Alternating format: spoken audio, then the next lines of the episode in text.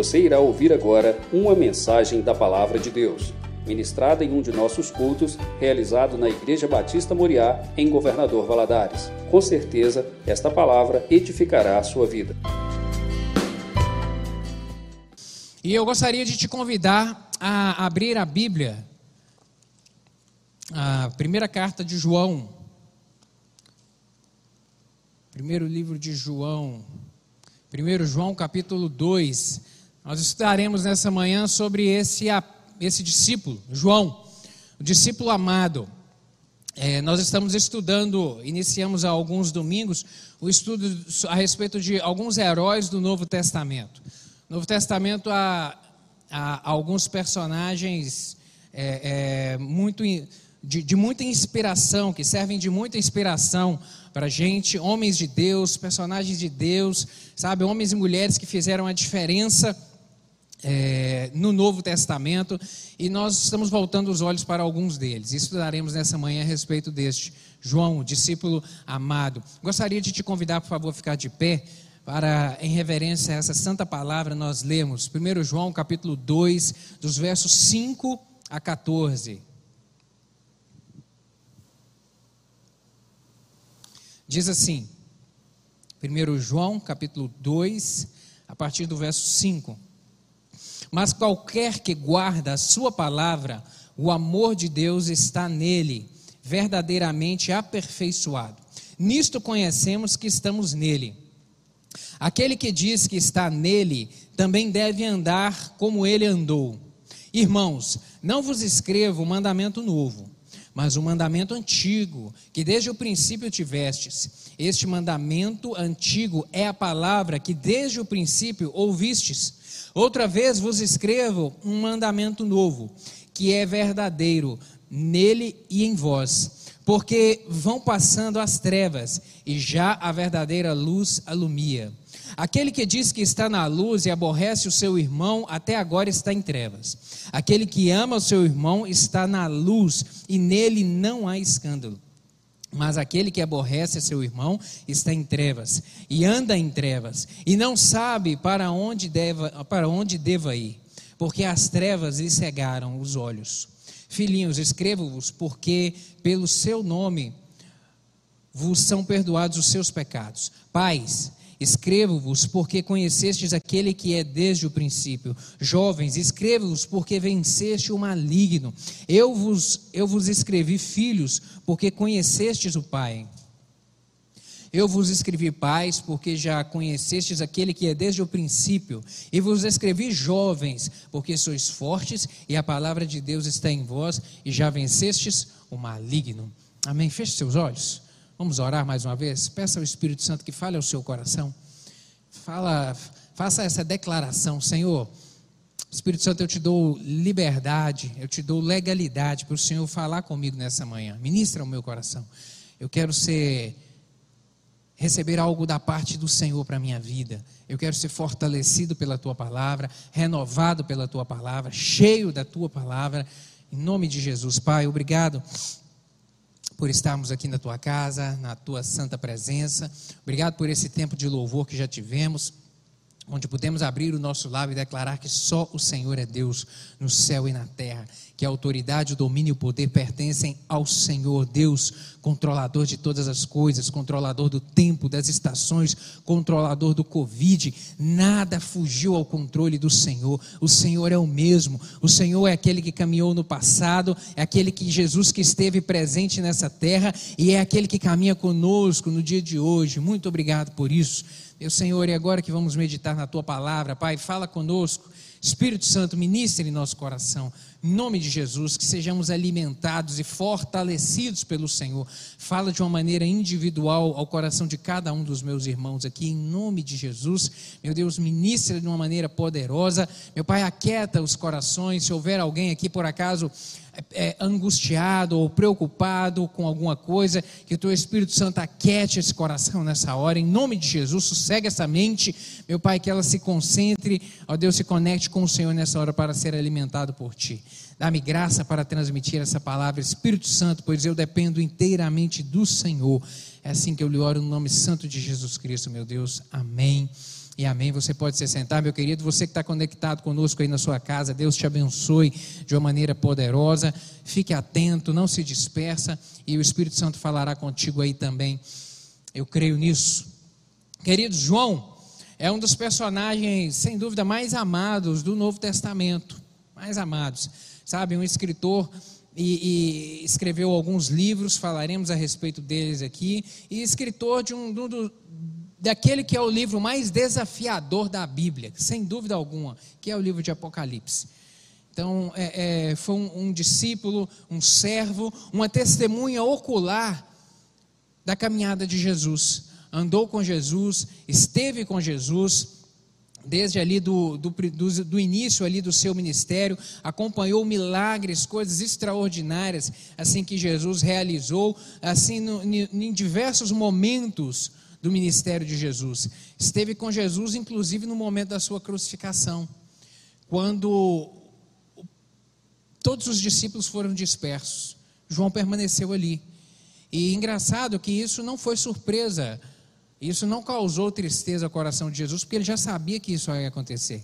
Ele mesmo avisou seus discípulos que isso iria acontecer. Lá em Mateus capítulo 26, versos 30 a 34, Jesus diz uma palavra assim: olha, depois de terem cantado um hino, saíram para o Monte das Oliveiras. Então Jesus lhe disse, lhes disse: Ainda está noite todos vocês me abandonarão. Ainda esta noite, todos vocês me abandonarão. Pois está escrito: ferirei o pastor e as ovelhas do rebanho serão dispersas. Mas depois de ressuscitar, irei adiante de vós para Galiléia. Aí Pedro respondeu: Ainda que todos te abandonem, nunca te abandonarei. Respondeu Jesus: Asseguro-lhe que ainda essa noite, antes que o galo cante, três vezes me negarás. Jesus, ou seja, né, Jesus conhecia os seus discípulos, ele sabia que eles estavam ainda em processo de transformação, de amadurecimento, e trocando em, miúdos, trocando em miúdos, o que Jesus disse aqui nesse momento, ele falou: Olha, a chapa vai esquentar, e quando ela esquentar, eu sei que vocês não vão aguentar a pressão, não. Nesse momento ainda não. E de fato não aguentaram a pressão ali daquele momento da perseguição, ali onde Jesus foi preso, realmente os discípulos se dispersaram. Mas Jesus sabia que aqueles homens estaria, estavam em processo de amadurecimento e que depois que recebessem do Espírito Santo seriam homens que revolucionariam essa terra pelo poder do Espírito Santo. O Senhor Jesus sabia disso, mas ele trouxe essa palavra nesse momento aqui justamente para poder confortá-los a respeito do que estaria por vir. João, portanto, presenciou presenciou ali o momento da crucificação, presenciou o momento da ressurreição de Jesus. Quando ele foi até o túmulo e encontrou o túmulo vazio, João estava lá. A vida e o testemunho de João, querido, sem dúvida nenhuma, elas fortalecem a nossa fé. A vida e o testemunho desse homem fortalecem a nossa fé naquele que é, que era e que há de vir, nosso Senhor Jesus Cristo. E é isso que eu quero que a gente conecte nessa manhã, para, através do exemplo, através da, das circunstâncias, das experiências que esse discípulo vivenciou, isso possa fortalecer a minha fé e a sua fé para essa caminhada da vida. Amém, meu querido? Falar um pouco a respeito de João, o homem. Quem é que foi esse homem? A Bíblia diz que ele era filho de Zebedeu e irmão de Tiago aquele Tiago que também foi chamado por Jesus para ser discípulo, filho de Zebedeu, irmão de Tiago, está registrado em Mateus capítulo 4, verso 21, em outras referências também em Lucas e em Marcos também faz referência a respeito da pessoa de João, quem era ele. Ali na instituição da Santa Ceia, ele no, quando isso é relatado aqui no, no, já no Evangelho de João e não na carta de João, aqui no Evangelho de João, ele, ele se refere a si mesmo como aquele a quem Jesus amava. Essa expressão, ela surge pelo menos umas três vezes ali no Evangelho de João. Essa expressão, aquele a quem Jesus amava. João mantinha. E, e quando a gente observa essa, essa expressão que é utilizada pelo apóstolo João, que aparece aí pelo menos quatro vezes no seu livro, é, a gente percebe uma grande descrição nele a respeito da forma de se referir na Bíblia. João mantinha uma descrição ao referir-se a ele mesmo, no seu próprio Evangelho, capítulo 21, por exemplo, de João, a gente verifica isso. Ele não escreve lá no Evangelho usando a primeira pessoa. Não escreve se referindo à palavra eu. Não, não aparece a primeira pessoa. E, e ele nem cita também o seu nome. Isso é muito interessante da gente observar. Abra sua Bíblia, por favor, aí, lá no, no Evangelho de João. João capítulo 18.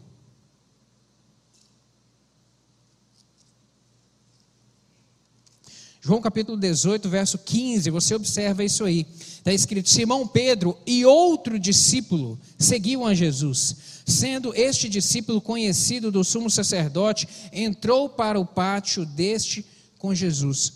Outro discípulo, ele faz referência a Simão Pedro e a outro discípulo. Esse outro discípulo era o João. Vire duas folhas aí na sua Bíblia, capítulo 20, versos 3 e 4. Diz o seguinte: Saiu, pois, Pedro e o outro discípulo e foram ao sepulcro. Ambos corriam juntos, mas o outro discípulo correu mais depressa do que Pedro e chegou primeiro ao sepulcro. O outro discípulo que quem era?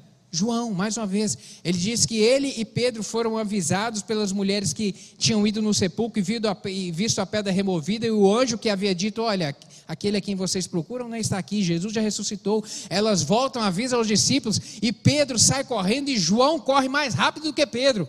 E João chega primeiro à porta do sepulcro e para na porta do sepulcro, e aí aqui está descrito que, o outro, que Pedro entrou e depois o outro discípulo entrou. O outro foi João. João entrou lá dentro. No, no verso 8 aí desse mesmo capítulo 20, mais uma vez ele diz: Então entrou também o outro discípulo, que chegara primeiro ao sepulcro, e viu e creu, e viu as vestes e creu na ressurreição de Jesus. É muito interessante, embora, agora é importante a gente observar que, embora no seu livro ele nesse evangelho ele seja discreto ao referir-se a si mesmo, não paira dúvida nenhuma a respeito da presença do apóstolo João em todos esses eventos aí. Por quê? Porque os outros evangelhos, eles fazem referência à pessoa de João nesses mesmos momentos. Mateus capítulo 17, verso 1, vai dizer que seis dias depois, tomou Jesus consigo a Pedro, e aos irmãos Tiago e João, e os levou em particular a um alto monte, e foi transfigurado diante deles. E o seu rosto resplandecia como o sol, e as suas vestes tornaram-se brancas como luz. Mateus vem fazer referência específica a João naquele momento, naquele evento ali da transfiguração de Jesus. Marcos capítulo 5, verso 37 vai dizer: "Contudo não permitiu que alguém o acompanhasse, senão Pedro e aos irmãos Tiago e João. Essa passagem aqui está se referindo àquele momento em que Jesus vai operar o milagre da ressurreição na filha de Jairo. Na filha de Jairo, sabe? Em um momento em que eles chegam na porta da casa, param e Jesus olha e fala: Tiago, Pedro e João, bora comigo entra para dentro. E lá ele opera o milagre. Então, embora João não faça referência à sua pessoa, na primeira pessoa do singular, e nem citando o seu nome no seu evangelho, não paira dúvida alguma a respeito da sua presença em cada um desses eventos marcantes na vida de Jesus. E aí é importante a gente observar que a firme descrição, a firme descrição do apóstolo João contrasta com a posição que ele ocupou no ministério de Jesus e contrasta muito, o que revela uma grande humildade e a certeza da nossa pequenez ante a presença de Deus. João, como eu disse, ele foi parte de um grupo muito seleto dos discípulos. Jesus possuía muitos discípulos, cerca de 70. Dentro desse grupo imenso de discípulos que seguiam Jesus, ele reservou para si 12 que eram aqueles que, que, que, fizeram um intensivão de três anos e meio ali com Jesus, de manhã, de tarde, de noite, os doze apóstolos. E dentro desse grupo de doze havia aqueles ainda mais chegados a eles, que eram Pedro e os irmãos Tiago e João. E João é aquele personagem que acompanhou eh, de maneira ocular ali fatos extraordinários da vida de Jesus, momentos realmente surpreendentes, experiências marcantes, poderosas, transformadoras e apesar disso tudo, a gente não vê nele, através do, do, do relato do seu livro, em nenhum momento ele querendo se procurar destaque em razão disso. Destaque em razão disso. A gente não vê aqui nos seus registros ele escrevendo de maneira que viesse a diminuir algum dos outros apóstolos a respeito daquilo que ele viu, presenciou, tocou em Jesus, momentos ímpares e chaves da sua vida, a gente não vê isso. A gente vê um contraste imenso, portanto, da pessoa com a qual ele foi com quem ele andou e a simplicidade, a descrição da forma que ele escreve o seu livro e, as outra, e, e, e, as, e os outros livros que ele escreveu, as cartas lá, primeiro, segundo e terceiro João e o livro de Apocalipse. Um homem que recebeu uma revelações profundas de Deus. A gente vê uma grande simplicidade nisso, uma grande simplicidade.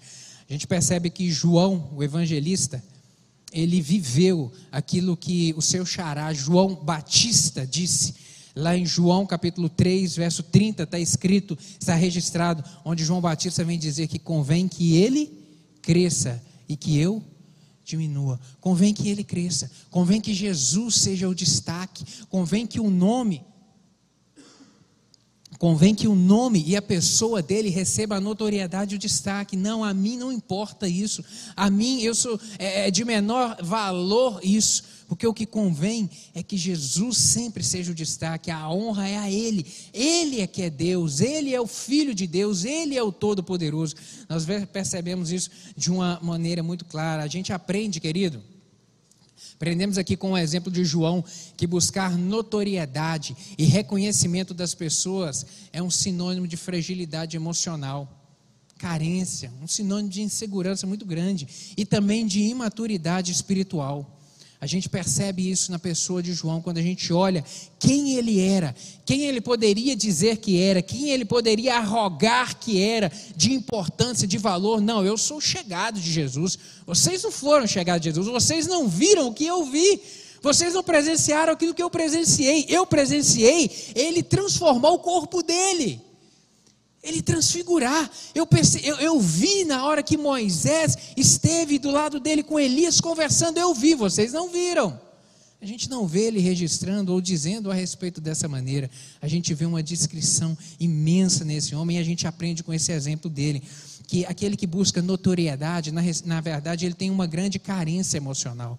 Aquele que quer buscar o reconhecimento, a, a, a a atenção das pessoas o tempo todo para si, ele na verdade está é carente nas suas emoções e traz consigo uma insegurança muito grande. E também uma imaturidade espiritual. Por que eu afirmo isso? Porque lá em 1 João, na carta que nós lemos, capítulo 2, versos 15 e 16, João ele vem dizer o seguinte: Não ameis o mundo, nem as coisas que há no mundo.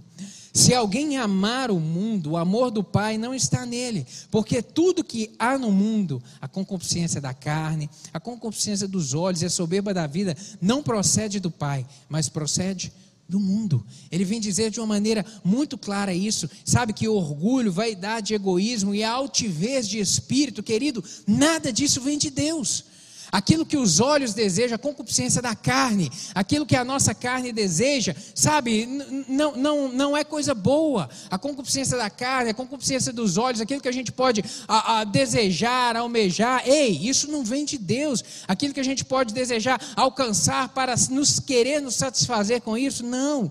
Isso não vem de Deus. A concupiscência dos olhos, a soberba da vida o sentimento de achar que é, é, tem mais valor, mais importância que o outro, que é maior do que o outro, que por, porque ocupa uma determinada posição na sociedade é mais importante do que o outro, querido, isso não vem de Deus, não vem de Deus vaidade, não vem de Deus o egoísmo, querer as coisas para si, não vem de Deus essa altivez de espírito, esse nariz impede achar que é mais importante do que os outros, isso não vem de Deus. E nós vemos na pessoa desse discípulo que ele poderia ter agido assim, mas escolheu agir de uma maneira diferente. Por quê?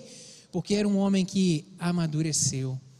Amadureceu. Amadureceu como? Amadureceu as suas emoções e amadureceu o seu espírito, amadureceu a sua fé quando ele escreve esse livro aqui, ele já estava maduro na sua fé, ele já tinha tido experiências fabulosas com o Senhor já via a vida de uma perspectiva diferente, agora com os olhos diferentes, com um olhar diferente, um olhar diferente, sabe, querido? E contextualizando isso para o nosso tempo de hoje, sabe, na era das redes sociais, onde as pessoas buscam, mais do que transmitir um conteúdo, ela busca, elas buscam mostrar elas buscam exibir, sabe, exibir onde estão, exibir o que está comendo, exibir o carro que está andando, sabe, querido, o exemplo de João, ele vem servir para nós hoje como um exemplo muito, como uma lição muito grande nesse tempo que a gente vive hoje. Rede social é uma bênção. Rede social é um instrumento poderoso que a gente tem nas mãos para abençoar a vida de muitas pessoas. Isso realmente é uma bênção quando utilizado da maneira correta. Como todos os equipamentos que nós temos hoje, se forem utilizados da maneira correta, são bênção. Internet é uma bênção. Sabe, a telecomunicação é uma bênção, televisão é uma bênção, mas se for usado do jeito certo se for usado do jeito certo. E a gente vê, percebe hoje, nesse tempo nosso de rede social, onde por vezes a gente verifica que as pessoas perdem a oportunidade de transmitir um bom conteúdo, de terem essa, essa ferramenta como algo construtivo na vida das pessoas e desejam mais, às vezes, se mostrar, exibir aquilo que tem, exibir onde estão, exibir o que está comendo, exibir o carro que está andando. Isso é o que? Orgulho, vaidade, egoísmo. Isso provém de Deus? O que, que o, o, o, apóstolo João vem dizer? Isso vem de onde? Isso provém do mundo. Isso provém desse sistema que a gente vive. Isso provém daqui. Isso não vem do alto. Isso não vem de Deus. Portanto, a gente aprende na vida desse discípulo aqui a respeito disso. Viva bem. Seja instrumento de Deus onde você está. Sabe? Utilize as coisas para poder abençoar a vida das pessoas. A gente aprende com esse discípulo que quem, quem compreende o reino e entende o amor de Deus não se vê maior ou mais importante do que os outros.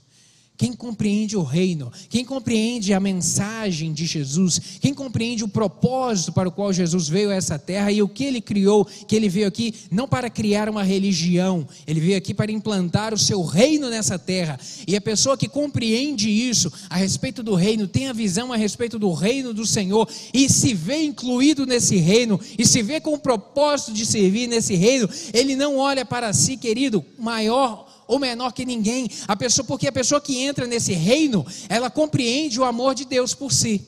Ela compreende quem Deus é e quem ela é. Ela vê a posição onde está Deus e a posição onde eu estou.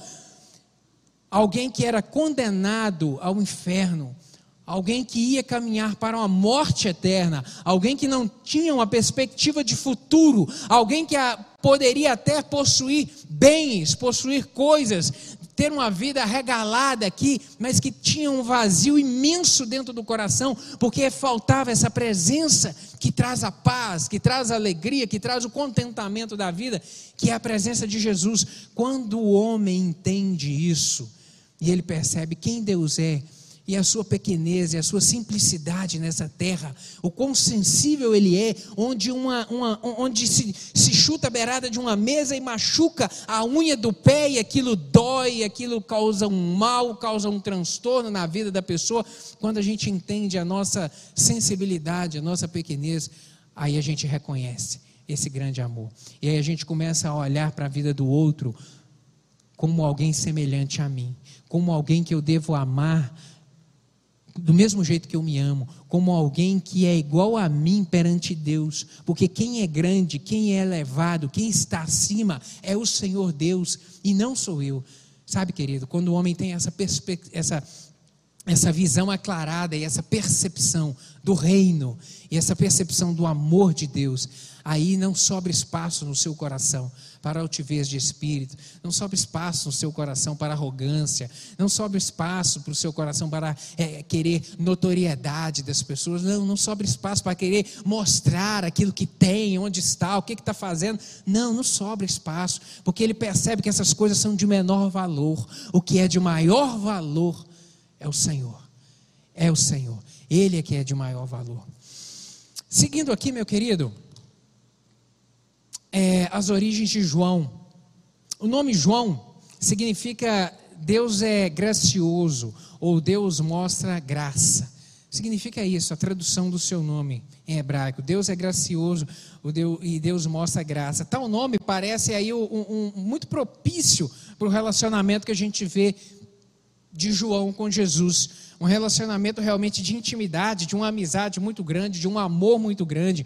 A Bíblia deixa registrado que João era aquele que abraçava Jesus, que estava sempre próximo, sempre do lado, sabe, que reclinava a cabeça no seu peito, no sentido de, de uma intimidade, de um, de um amor muito grande, de uma proximidade, de um bem-querer muito grande. A gente percebe isso no relacionamento de João com Jesus. Marcos afirma. E é muito interessante a gente observar que, o, que Marcos vem afirmar que em determinado momento eh, Jesus chamou João e Tiago de Boanerges. Boanerges está lá em Marcos capítulo 3, verso 17. É, Marcos vem fazer essa referência onde Jesus vem chamá-los de Boanerges, que significa filhos do trovão. Marcos 3,17 diz o seguinte: Tiago, filho de Zebedeu, e João, seu irmão, aos quais deu o nome de Boanerges, que quer dizer filhos do trovão. Parece uma dicotomia, né? Como que aquele que era amado é, é, é, o discípulo do amor, aquele que era tão amável, pode ser chamado de filho do trovão, porque é, é, são figuras muito diferentes. Trovão é um negócio abrupto, é um negócio de repente, é um negócio forte, é um negócio, sabe, que assusta, que dá um saculejo. Não, mas é um outro aspecto a respeito da pessoa desse João é que vem trazer a revelação aqui. Por quê? Porque Boanerges, essa expressão filho de trovão, era uma maneira própria dos orientais fazerem uma delicada alusão a, a um aspecto da vida da pessoa que poderia ser em relação ao seu temperamento ao temperamento de repente ardente que ele poderia que ele poderia ter, ou de repente também a um zelo empreendedor desses dois irmãos um zelo, um cuidado com a obra, um cuidado de, de, querer fazer a coisa do jeito certo, de uma maneira acertada. Ou, de repente, essa expressão filho do trovão pode se referir à eloquência deles. A forma como falavam, como se expressavam de uma maneira corajosa, de uma maneira ousada, de repente poderia ser isso. Mas, quando a gente volta os olhos para alguns registros desses dois desses dois apóstolos, a gente percebe isso de uma maneira muito grande. Lucas, abra sua Bíblia aí, por favor, Lucas, capítulo 9, versos 49 e 50.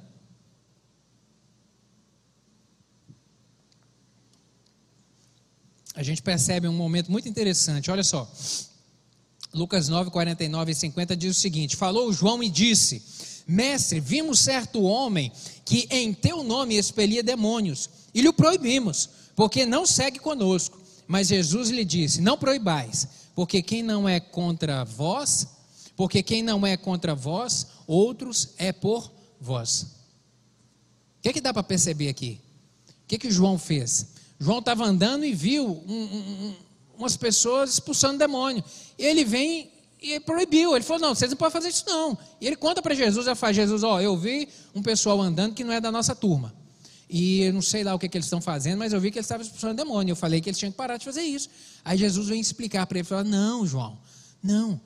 Alguém só pode expulsar demônio se ele fizer isso em meu nome. Não tem como, não tem outra autoridade a não ser a minha autoridade. Tá, isso demonstra o que, querido? Isso demonstra zelo. Ele estava querendo dizer a Jesus: Eu não sei a origem desse pessoal.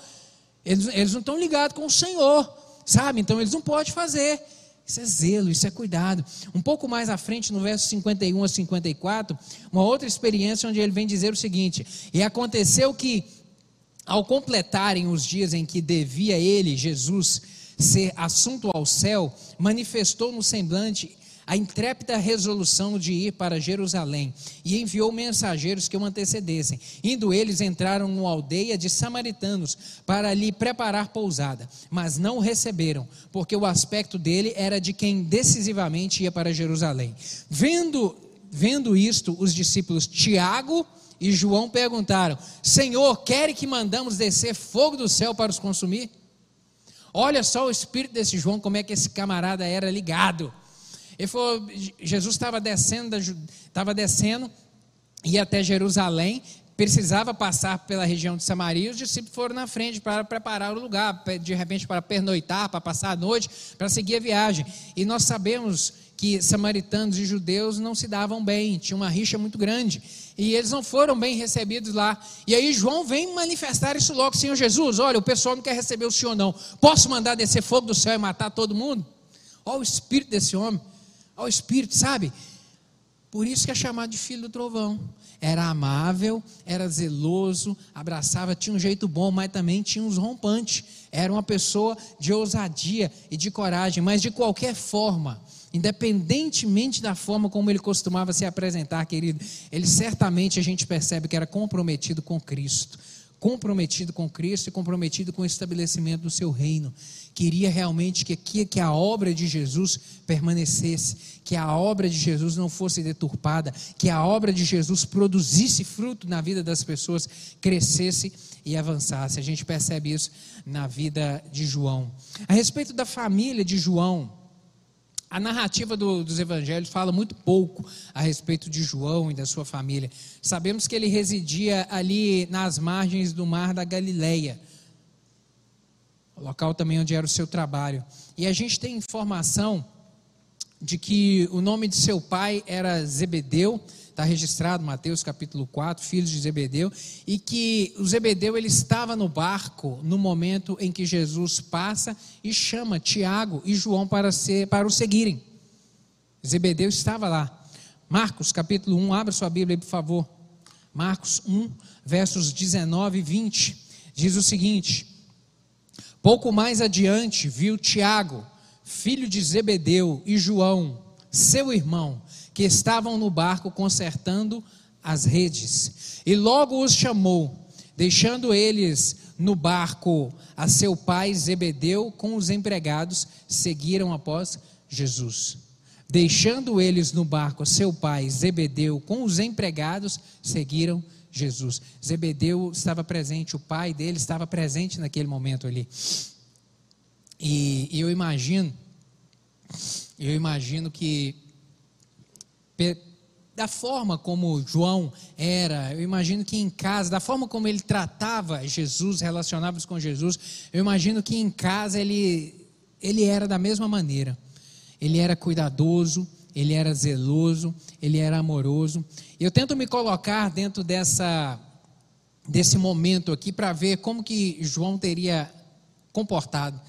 Porque a Bíblia diz que eles estavam trabalhando ali, a turma trabalhando dentro do barco, e Jesus para, chega, para, conversa com eles e os chama para poder seguir. E aí eu imagino João levantando o olho assim, só olhando para o pai dele. E o pai não precisou de falar nada. O pai de repente só deu uma, uma virada de olho, o pai só deu uma balançada de cabeça e ele entendeu o comando. Eu imagino João aqui olhando para o seu pai para receber dele essa, sabe, a, aquela concordância em razão daquela reverência. Aquela reverência. A turma que tem mais de 40 aí entende isso muito bem. A turma que tem mais de 40. Porque na casa da gente, a turma que tem mais de 40, na casa da gente funcionava desse jeito. O pai e a mãe às vezes não precisavam de falar nada. Falava com o olho, não precisava de abrir a boca para falar, falava com os olhos, sabe? Só, só de uma olhada você já entendia o comando geral. Você já compreendia a mensagem, se podia ir ou se não podia, se o negócio ia ficar feio ou se o negócio não ia ficar. Pai e mãe não precisava de falar, não. Não precisava de explicar, de, de rezar a cartilha, não. A turma que tem mais de 40 aí entende isso muito bem. Que o pai e a mãe às vezes só olhava ou só arranhava a garganta. Ah, o menino já sabia o recado inteiro, já entendia o comando. Sabe? E se não entendesse, meu querido, a correia cantava a chinela cantava, mas cantava na alta. A nossa criação foi assim. Então eu imagino que João deve ter esticado o olho só para o pai dele, assim, o pai, vai, pode ir, está autorizado aí. Sabe, eu imagino um contexto mais ou menos assim de uma história desse jeito. Mas a respeito do pai dele, temos isso registrado. A respeito da mãe, estudiosos afirmam, é, costumam apontar Salomé como a possível mãe desse apóstolo. Salomé é aquela que, juntamente com outras mulheres, visitou o sepulcro de Jesus para poder ungir o seu corpo. Ali no terceiro dia, no domingo da, da Páscoa, foram até o sepulcro para ungir o corpo e lá chegaram, viram a pedra removida e o anjo que havia dado aquela mensagem: Olha, Jesus não está aqui, ele ressuscitou. Acredita-se que a mãe de João seria Salomé, essa que lá esteve. Seguindo um pouco mais aqui, a respeito do seu ofício. Nos, eu já disse que João ele morava ali ao redor mar, do mar da Galileia, ou o mar de Tiberíades também, que recebe esse nome em algumas outras passagens dos evangelhos.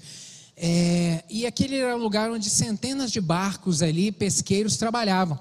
E ele trabalhava com isso. A gente está falando aqui de um tempo de uma no início, primeiro século aqui da história contemporânea, de um, de um período muito é, primitivo primitivo. As atividades aqui eram era a agricultura, era a pecuária, era a pesca, era essa que era que era que eram as atividades corriqueiras e normais, os ofícios normais das pessoas ou da maior parte das pessoas nesse primeiro século aqui. E nesse cenário é que a gente encontra, a gente verifica Jesus encontrando João, que era pescador e que estava no exercício da sua profissão. A referência aqui que Marcos faz, que nós lemos, Marcos capítulo 1, verso 20, a referência que Marcos faz aos empregados de Zebedeu, nos permite concluir que essa família possivelmente era uma família muito próspera. Era uma família próspera, porque nós lemos isso aqui, capítulo 1, no verso 20, vai dizer: E logo chamou, e deixando eles o barco, a seu pai Zebedeu com os empregados, seguiram a Jesus. Só tinha empregado aqui quem era bem de situação. Eu imagino aqui é, Tiago e João como herdeiros aqui de uma grande empresa. Uma grande empresa, porque o pai deles tinha o equipamento do trabalho. Quem tinha barco aqui não era qualquer um, quem era um grande empresário. E a Bíblia não diz se era um ou alguns barcos, mas por ter muitos empregados, talvez a gente pode pensar ou raciocinar que eles tinham até mais de uma embarcação, sabe? De repente uma grande empresa, um grande negócio, herdeiros de uma grande possibilidade ali de um, de um faturamento muito alto, sabe? A gente aprende, a gente verifica aqui, portanto, que eles estavam no exercício do seu ofício. E a gente aprende com esse fato aqui, com esse momento, onde Jesus passa e encontra Tiago e João trabalhando naquilo que faziam e os chama para poder segui-lo.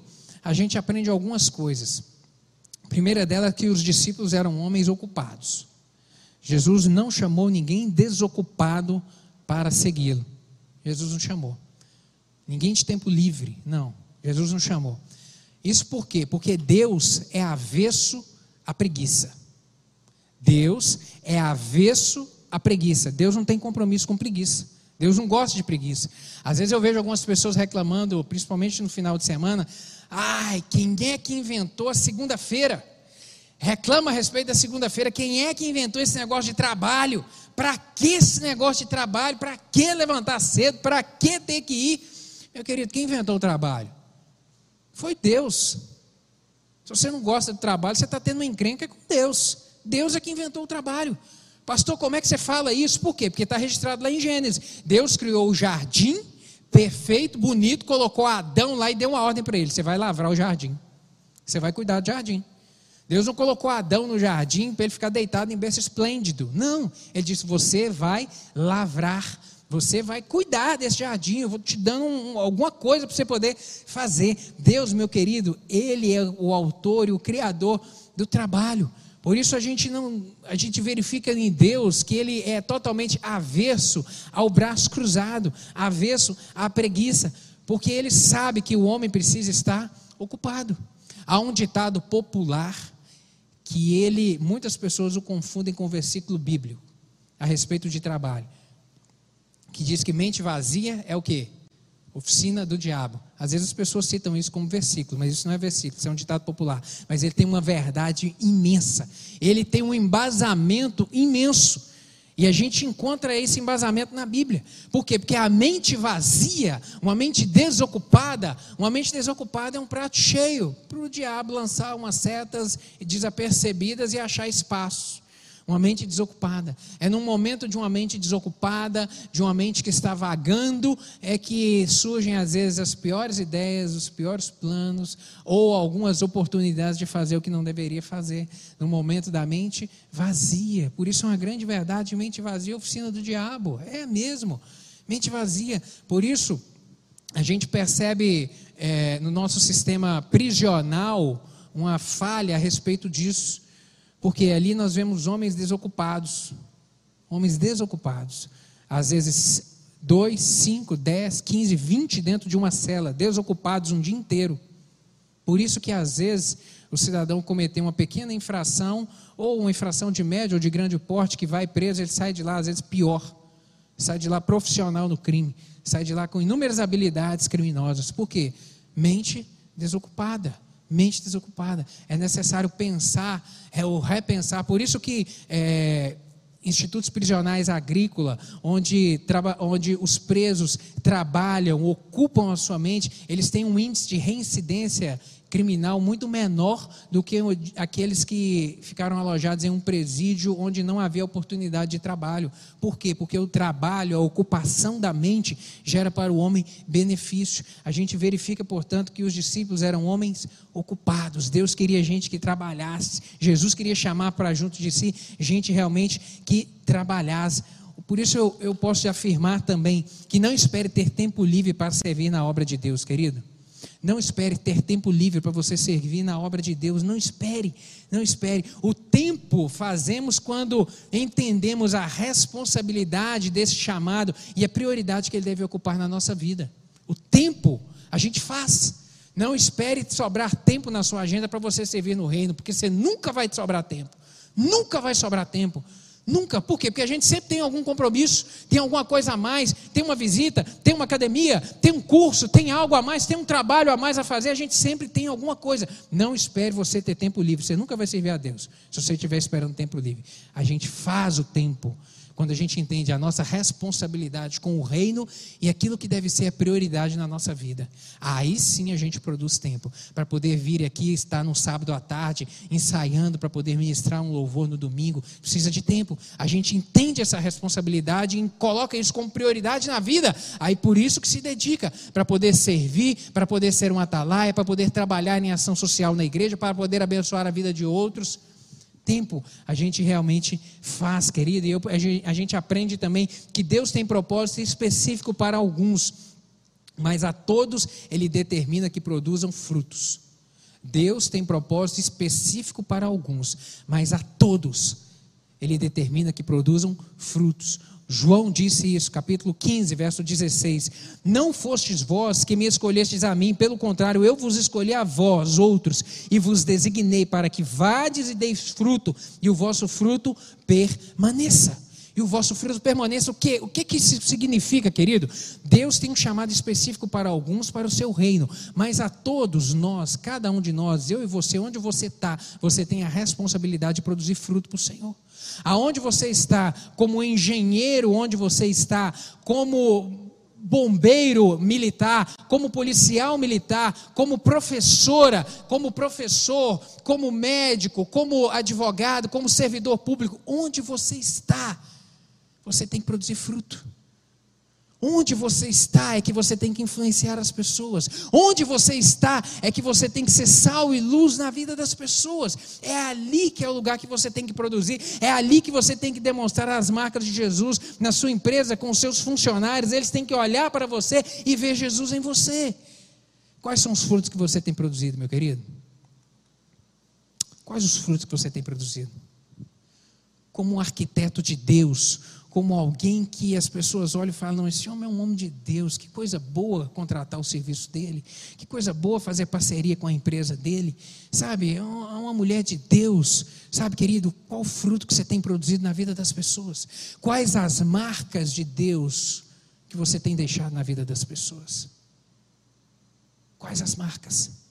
Quais as marcas? Pense nisso, porque isso é que é o relevante para a nossa vida nos dias de hoje. É isso que João vem nos ensinar, meu querido. Quais as marcas que você tem produzido na vida das pessoas hoje? Hoje.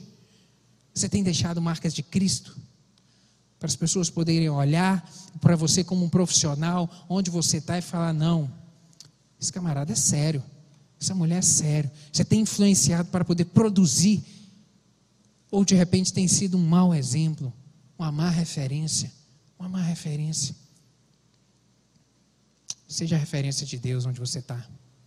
Seja a referência de Deus. Cuide. Cuide para ser uma referência de Deus, para, sabe, transmitir a luz do Senhor com quem você está, onde você está, com quem você estiver. Essa semana eu estava reunido com um cliente e ele, já há alguns anos que eu atendo, ele falou, doutor, ah, eu vou falar um negócio para o senhor que eu nunca falei. Eu falei, ué, então diga, ué. Ele falou, olha, eu não gostava de advogado, de jeito nenhum. Não gostava. Achava tudo uma raça ruim. Para mim, todos eram ruins, não prestava. Era gente que não valia a pena, era gente que queria se aproveitar da, da, da, da situação das pessoas, às vezes querer tirar o dinheiro dos outros de uma maneira indevida. Eu não gostava. Mas depois que eu contratei o seu serviço, comecei a trabalhar com o senhor, eu vi um negócio diferente. Passei a gostar. Gostar do seu jeito, gostar assim do jeito que o senhor me fala. O senhor fala as coisas do jeito que é certo. Quando dá, dá. Quando não dá, fala que não dá. Sabe, e eu, eu gostei disso do senhor. Eu falei para ele: olha, meu querido, sabe o que é isso? Isso, o que a gente é na vida, a forma como a gente se porta, onde a gente está, isso reflete nada mais do que os nossos princípios. São os princípios é que conduzem a nossa a nossa lida diária. Eu decidi pautar os meus princípios de acordo com a Bíblia. Princípios da Bíblia: andar honesto, ser direito, ser reto, falar o que é devido. Quando está certo, fala que é certo. Quando não dá, fala que não dá. Sabe, ser correto, ser amoroso, levar uma palavra boa, uma palavra de ânimo para as pessoas. Eu decidi viver esse estilo de vida. Agora, cada um onde está faz isso. Eu conheço, eu conheço, eu disse para ele, eu conheço é, arquitetos que não são homens de Deus, que não fazem coisas corretas. Eu conheço profissionais que tinham tudo para poder produzir um bom resultado na vida das pessoas, mas que não produz. Mas eu conheço também, eu conheço pastores que não são bom exemplo, eu conheço padres que não são bom exemplo, mas também eu conheço policiais militares que dão um excelente exemplo, pastores e padres que dão também excelente exemplo, porque isso são os nossos princípios. O princípio rege as suas ações rege as suas ações. Então é isso. Decida caminhar de acordo com os princípios certos, para você ser sal e você ser luz onde você está, para influenciar, levar a boa semente de Jesus para a vida das pessoas. Onde você está, meu querido? Onde você está? E aqui eu quero abrir um parênteses para falar em especial aos nossos irmãos que são exercem a profissão de médico. Por quê? Porque aquele que é médico, a gente sabe disso, ele trabalha em um momento mais vulnerável da vida da pessoa seja no momento de receber um diagnóstico, de fazer uma consulta, seja no momento de uma internação, seja então no momento de um procedimento cirúrgico. Então, meu Deus do céu, é, são nesses momentos é que a pessoa está mais vulnerável, mais vulnerável, sabe que ela está precisando de uma boa palavra, que ela está precisando assim de uma de uma semente de Deus na vida dela. Aproveite essas oportunidades. Você onde estiver, meu querido, seja no seu consultório, seja no hospital, numa clínica, onde você estiver, não perca essa oportunidade. É o momento que a pessoa está mais vulnerável. Lance ali a boa semente, uma boa palavra, uma palavra de Deus, ore, não deixe o cientificismo é, é, cobrir a sua fé, não deixe a racionalidade cobrir a sua fé, demonstre Deus, demonstre Deus, ore, abençoe, diga, não vai dar certo, Deus vai te abençoar, sabe querido, demonstre a sua fé, onde você estiver, faça diferença para a honra e glória do nome do Senhor. Amém, meu querido? Amém. Vamos seguir aqui, tem mais algumas coisas a dizer. Os últimos dias de João. João foi aquele discípulo que não padeceu nas mãos de um carrasco. Não padeceu nas mãos de um carrasco. É, inúmeros outros discípulos, quando a gente olha a história, a gente vê que eles tiveram uns finais muito ruins. Tiago, por exemplo, o registro da história diz que ele foi perfurado a espada, Filipe foi torturado até a morte, Mateus foi decapitado, ou foi afogado, ou, ou, ou esfaqueado, ou queimado. Por que não tem essa precisão? Porque a, os registros históricos do primeiro século, eles não eram precisos. Então, isso é o que, é, algumas suposições do que aconteceu com eles. Tiago, menor, porque há duas referências, há dois Tiagos que foram discípulos. Esse Tiago aqui, irmão de João, e há um outro Tiago também, que é chamado de Tiago Menor. Ele possivelmente foi apedrejado ou espancado. Pedro foi crucificado de cabeça para baixo. Esse registro da história é seguro. André morreu suspenso em uma cruz em forma de X. Meu Deus amado, que sofrimento. Tomé foi perfurado por lança de soldado. João não, não teve esse fim trágico, mas ele não significa que ele não padeceu. Ele foi ele foi preso, ele estava em Éfeso, quando foi preso, foi conduzido até Roma. Lá em Roma ele foi lançado em uma, em uma caldeira de azeite fervente. Mas ele sobreviveu. Pela misericórdia de Deus, ele sobreviveu. E depois que ele sobreviveu, ele foi desterrado, ele foi exilado lá na ilha de Patmos. Para onde ele foi, e lá naquele momento na ilha de Patmos, foi onde ele recebeu a revelação de Deus e escreveu é, o livro de Apocalipse. E ele diz isso lá em Apocalipse capítulo 1, verso 9, quando ele vem dizer que eu, João, irmão vosso e companheiro na tribulação, no reino e na perseverança em Jesus, achei-me na ilha chamada Pátimos, por causa da palavra de Deus e do testemunho de Jesus. Segundo a tradição, segundo os escritos lá do primeiro século, ele permaneceu por um ano e meio nessa ilha de Pátimos, depois ele foi liberto pelo imperador Nerva, ali em 96, 98 depois de Cristo, ele voltou para Éfeso, onde ele continuou ali pastoreando a igreja. É o apóstolo do amor. Ele recebeu esse nome e nós percebemos isso, que embora seja chamado é, de filho de trovão também, ele é conhecido como o apóstolo amado há os registros, como eu disse lá no seu evangelho, de aquele a quem Jesus amava, essa expressão. E a gente pode imaginar que essa expressão, é, talvez seja possível concluir que o evangelista utilizou essa expressão por compreender a plena dimensão do amor que Jesus ofereceu a ele, do amor de Deus. Por isso que eu imagino que ele utilizou essa, essa, essa expressão. E no seu ministério, ele dedicou o seu ministério a falar sobre o amor de Deus ao homem. João, nós vemos isso muito, ele falando, destacando no seu evangelho o amor de Deus para com o homem. João capítulo 3, verso 16, nós vemos esse versículo clássico, onde ele vem dizer que porque Deus amou o mundo de tal maneira, de uma maneira tão grande, que ele deu o seu Filho unigênito para que todo aquele que nele crê não pereça, mas tenha vida eterna. Em 1 João capítulo 4, versos 7 e 8, ele vai dizer: Amados, amemo-nos uns aos outros, porque o amor de, procede de Deus, e todo aquele que ama é nascido de Deus e conhece a Deus. Aquele que não ama não conhece a Deus, pois Deus é amor. No capítulo 4 ainda de 1 João, versos 9 a 11, ele vem dizer: Nisto se manifestou o amor de Deus em nós, em haver Deus enviado seu Filho unigênito ao mundo para vivermos por meio dele. Nisso consiste o amor, não em que nós temos amado a Deus, mas em que ele nos amou e enviou seu Filho como propiciação pelos nossos pecados. Amados, se Deus de tal maneira nos amou, devemos amar também uns aos outros. Vemos, portanto, nos seus, nos seus registros essa demonstração, essa, essa forma dele falar a respeito do amor de Deus de uma maneira muito intensa, muito incisiva. Seu encontro com Cristo. Na primeira lição, a primeira lição que nós retiramos aqui é, do episódio do episódio em que o Messias chamou João para ser seu discípulo é obediência irrestrita. Sabe, querido, obediência imediata e irrestrita desse apóstolo. Lá em Marcos, o texto que nós lemos, capítulo 1, verso 19 e 20, eu vou repetir.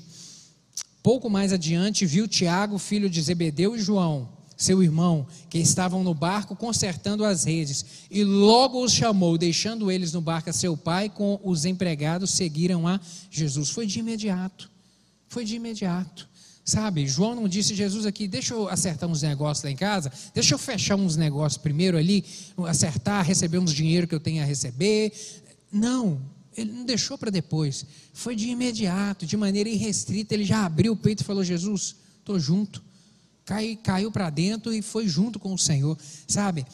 Imediatamente obedeceu. Destacou-se não apenas como um dos doze, mas como ele se destacou também ali num grupo seleto que participou com Jesus de alguns momentos que os outros discípulos não participaram. Eles Pedro, Tiago e João participaram ali do milagre da ressurreição da filha de Jairo, estiveram no Monte da Transfiguração, foram com o Senhor lá no jardim do Getsemane, naquela noite angustiosa ali após a, a Santa Ceia, sabe, onde Jesus foi para o jardim, lá chorou e teve gotas de sangue, saiu do seu corpo naquele momento de grande agonia, ele estava lá.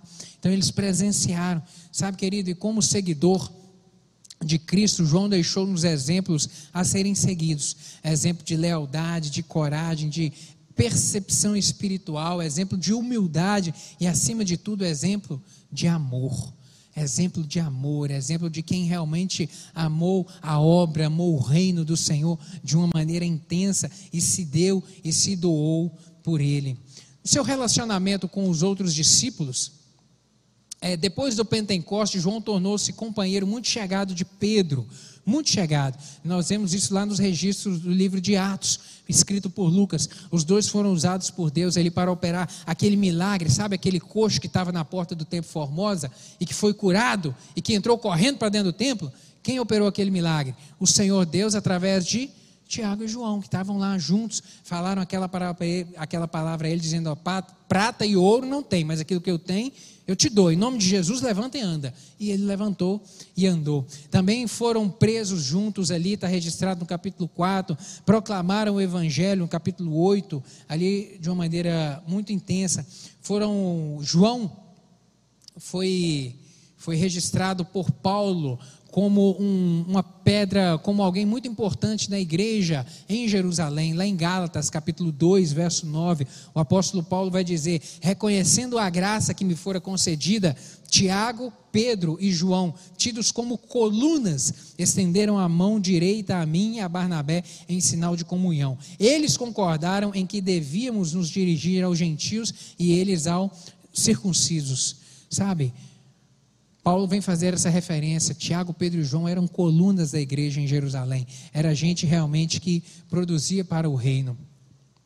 Após a ressurreição de Jesus, no domingo ali da ressurreição, depois que Marta e Maria encontraram-se ali, é, que Maria Madalena, perdão, encontrou-se com Cristo, João correu até o sepulcro, eu já disse isso aqui, chegou na companhia de Pedro e viu lá o local onde Jesus estava e as vestes que haviam é, estado sozinhas, o corpo já não estava mais ali. Jesus havia ressuscitado.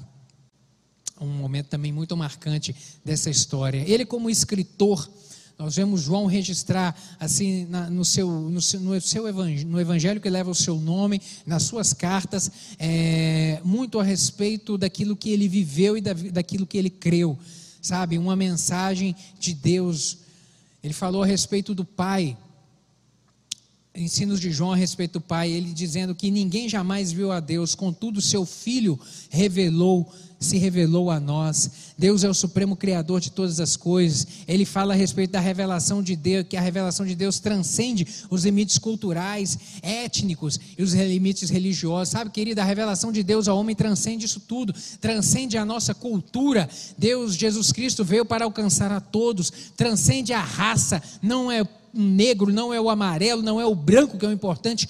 Todos nós temos valor, transcende religião, porque religião é coisa de homem. O reino está muito acima disso. Por isso que todo aquele mesmo que esteja afastado do caminho do Senhor, crendo, seja no que ele estiver acreditando, se ele abre o coração e recebe Jesus, ele entra no reino, ele vem para o reino, ele larga o caminho da inverdade para o qual ele estava seguindo e ele agora passa a ser parte do reino do Senhor. Vem falar, portanto, que essa revelação transcende. O amor é o maior atributo por intermédio do qual pode ser, Deus pode ser conhecido. Ele vem ensinar isso também a respeito do Pai. A respeito do Filho, ele vem trazer ensina, ensinamentos também que o Deus eterno revelou-se, revela-se por intermédio do Logos, da palavra, do Verbo. O Verbo que se fez carne e habitou entre nós, o Verbo que existia desde a fundação, desde antes da fundação do mundo ele vem dizer que pai e filho são absolutamente iguais. Ele vem ensinar que o filho cumpriu as ordens do pai quanto ao plano da redenção. E o filho é o verdadeiro e eterno Deus. Isso tudo está registrado aí no seu evangelho. E a respeito do Espírito Santo, ele vem ensinar-nos o apóstolo dá mais ênfase aí ao Espírito do que aos três outros evangelistas, do que Mateus, Marcos eh, e os três outros evangelhos, Mateus, Marcos e João. Mateus Marcos e Lucas, João vem dar uma ênfase maior a respeito da pessoa do Espírito Santo. João foi um dos primeiros a anunciar o Pentecostes. É, João mostra o lugar preponderante do Espírito é, no projeto da redenção do homem. O Espírito Santo é aquele que trabalha no coração, que, com, que convence a respeito do pecado, da justiça e do juízo. O Espírito é, o, é, é aquele nosso ajudador, sabe? O nosso advogado, o divino mestre. O divino mestre. No seu evangelho, o Evangelho é, se dedica a apresentar Cristo como o Verbo de Deus e vem registrar milagres, só que de uma forma diferente do que os outros registros lá dos Evangelhos de Mateus, Marcos e Lucas. Por quê? Porque enquanto os três primeiros Evangelhos eles narram acontecimentos da vida de Jesus, João ele explica o significado desses acontecimentos. Então, a ótica, a forma como ele aborda esses milagres é uma forma diferente. E ele faz citações. Citações aqui ditas por feitas por Jesus, onde Jesus vem dizer que eu sou a luz, onde ele vem de chamar a si mesmo de luz do mundo, bom pastor, a ressurreição e a vida, a videira verdadeira, a porta das ovelhas, o pão da vida, o caminho, a verdade e a vida. E é muito interessante a gente observar que em cada uma dessas citações aí, nessa, nessas referências, Jesus Cristo vem dizer: Eu sou eu sou o caminho, a verdade e a vida. Eu sou o bom pastor. Eu sou aquele que dá a vida pelas ovelhas. E é, muita gente, é muito interessante a gente observar essa expressão eu sou. Por quê? Qual foi a forma como Deus se apresentou a Moisés? Êxodo capítulo 3, verso 14, no diálogo entre Moisés e Deus, quando Deus vem chamar Moisés é, e dar a ele a, a, responsabilidade de ir até o Egito para falar com o Faraó, e aí Moisés fala: Deus, quando eu for falar com o Faraó, quando eu for falar com o povo, eles vão perguntar: quem é o Senhor? O que, que Deus respondeu? Diga a eles que eu sou. Eu sou. A Bíblia não tem palavra em vão, querido. E Jesus Cristo vem dizer a mesma coisa. Eu sou o caminho, eu sou a porta, eu sou a revelação de Deus, eu sou a vida, eu sou, eu sou, eu sou. Nas epístolas de João, as epístolas, as três cartas é, de João apresentam uma linguagem simples e de muito fácil compreensão, sabe? Estão entre realmente um dos livros mais belos ali do Novo Testamento. E por fim, a respeito do Apocalipse, que foi é, escrito por João, também revelado pelo Espírito Santo, apesar de ser um dos livros mais comentados do Novo Testamento, talvez seja de menor compreensão, porque realmente entender Apocalipse requer um estudo maior. Mas uma coisa é muito fácil de se compreender, uma, a, que é a mensagem do livro. Qual que é a mensagem do livro de Apocalipse? Jesus voltará. Amém? Essa é a mensagem. Basta apenas compreender, porque lá traz muita simbologia, muito significado a respeito de eventos que vão acontecer ainda, sabe? É, é, foi um descortinamento que Deus deu a João a respeito dos eventos do fim, sabe? Mas a mensagem primária, a mensagem central do livro de Apocalipse é essa: Jesus voltará para buscar a sua igreja. Você faz parte dessa igreja? Glória a Deus por essa verdade. Glória a Deus, porque temos essa esperança em nosso coração, a certeza de que somos amados do Senhor, a certeza de que Ele vem e que Ele está muito próximo. E o Covid e esse tempo que nós estamos vivendo é mais uma dessas provas de que Jesus está à iminência para poder voltar e buscar a sua igreja. Amém, meu querido? Amém. Glória a Deus pela vida de João, glória a Deus pelo seu exemplo, pela sua referência a nós, pelos ensinamentos registrados a nós, por tudo que podemos aprender através da vida desse discípulo. Eu gostaria de te convidar a ficar de pé para a gente poder orar.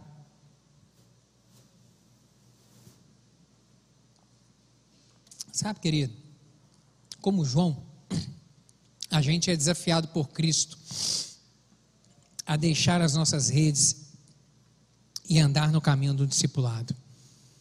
João foi desafiado a isso. João era pescador, ele estava no ofício do seu trabalho. Jesus fez a ele um, um convite. E naquele mesmo momento ele aceitou aquele convite. Ele foi desafiado e ele deixou as suas redes para poder seguir um caminho diferente o caminho do, do reino, o caminho do servir no reino, sabe? E eu gostaria de orar contigo nessa hora. Queria que você fechasse seus olhos e pensasse nisso que eu vou te falar nessa hora. Quais são as redes que você precisa de soltar hoje? Como eu disse, Jesus, o Senhor, ele tem um chamado específico para cada um de nós. Um chamado específico para alguns no sentido de servir no reino, mas a todos nós ele nos chamou para trabalhar e servir no reino, sermos úteis no reino dele.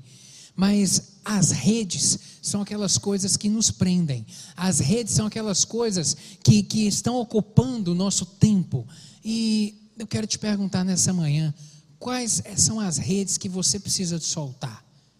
Quais as redes você precisa deixar de lado para servir mais, para trabalhar mais, para estender a mão, para ser mais útil no reino do Senhor, na obra do Senhor? Coisas que você sabe, que o Espírito Santo já falou no seu coração, sabe, em relação à prioridade com as coisas do Senhor, de servir com mais empenho, de ser útil, de levar a boa semente, a semente da palavra. Quais as redes que você precisa de deixar nessa manhã? Quais são elas? Quais ações você hoje precisa tomar, querido, para decidir ser mais produtivo no reino do Senhor? Quais ações você hoje precisa. Querido, quais são as marcas que você tem deixado na vida das pessoas? Quais as marcas? As pessoas têm visto Cristo em você? Por onde você tem andado? Sabe, as pessoas olham para você e falam: é um homem de Deus, é uma mulher de Deus. Querido, o que, traz, o que faz sentido para mim e para você, como discípulos do Senhor, é revelarmos a glória dEle, é sermos espelho dEle onde nós andamos, é refletirmos a glória dEle na vida das pessoas, no amor, no zelo, no cuidado, no trato, sabe? É levarmos a boa semente para que ela produza na vida das pessoas. Quais as redes você tem que soltar hoje para ser mais produtivo, sabe? Quais as marcas você hoje está decidindo produzir na vida das pessoas, sabe? Não importa, não importa quantos serão os seus dias, a gente não sabe quantos dias a gente vai viver, não importa quantos sejam ainda mais os seus dias. Mas em nome de Jesus, que eles sejam todos eles vividos para honrar o Senhor. Decida isso nessa manhã. Decida isso, viver todos esses dias para ser produtivo para o Senhor, assim como João foi, foi usado por Deus de uma maneira intensa. Onde você está, você é instrumento de Deus para abençoar a vida das pessoas, para levar a semente, a boa semente da palavra do Senhor para abençoar a vida das pessoas. Coloca a mão no seu coração e se essa palavra fez sentido para você, faz essa oração você com Deus. Deus, eu quero ser mais produtivo para o Senhor. Deus, me dá coragem, me dá desprendimento me dá ousadia para caminhar, para falar, para abrir a minha boca. Aquele que está do meu lado, meu parente, meu amigo, meu colega de trabalho, meu funcionário, meu chefe, meu patrão. Meu Deus, me, me dá graça, assim, mas me ajuda a ser instrumento do Senhor na vida das pessoas. Não me deixa, Deus, eu ficar preso com coisas. Me ajuda a deixar essas redes que têm me prendido. Meu Deus, que, que, que as ocupações da vida, isso não sejam prioridade para mim, mas que eu entenda que o reino do Senhor é a prioridade, que eu devo dar realmente realmente como colocar em primeiro lugar na minha vida para servir ao Senhor. Deus, obrigado pela tua palavra nessa manhã. Obrigado pelos ensinamentos que a gente aprende com a vida de João, esse discípulo amado. Meu Deus, e essa palavra nessa manhã nos desafia a nos posicionarmos no reino do Senhor, a nos posicionarmos como úteis, meu Deus, como sendo alguém que produza para o reino do Senhor. Meu Deus, muito obrigado por ela, por esse desafio que nós, ó Deus, recebemos do Senhor nessa manhã. Eu lhe peço, Espírito Santo, que o Senhor comunique isso no coração de cada um dos meus irmãos aqui. O Senhor sabe a necessidade, o Senhor sabe as decisões que estão sendo tomadas. Meu Deus, as posturas, eu lhe peço que o Senhor confirma cada uma delas em nome de Jesus. Meu Deus, que haja verdade nessas palavras, ousadia, enche de coragem, meu Deus, para poder servir, de desprendimento das coisas.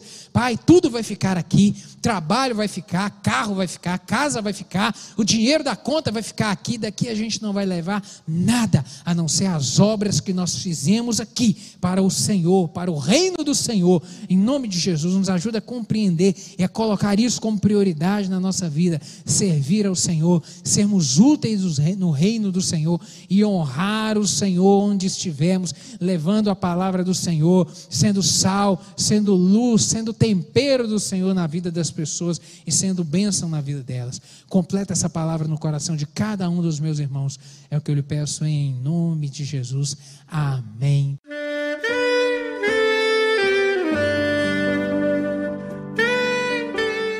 Querido amigo, Deus se interessa por você. Ele conhece as circunstâncias atuais da sua vida. Não hesite em buscá-lo. Em Jeremias 33, versículo 3, ele nos diz: Clama a mim e responder-te-ei, e anunciar-te-ei coisas grandes e ocultas que não sabes. Esperamos que a mensagem ouvida tenha falado ao seu coração e que você e sua família sejam abençoados pelo Senhor Jesus.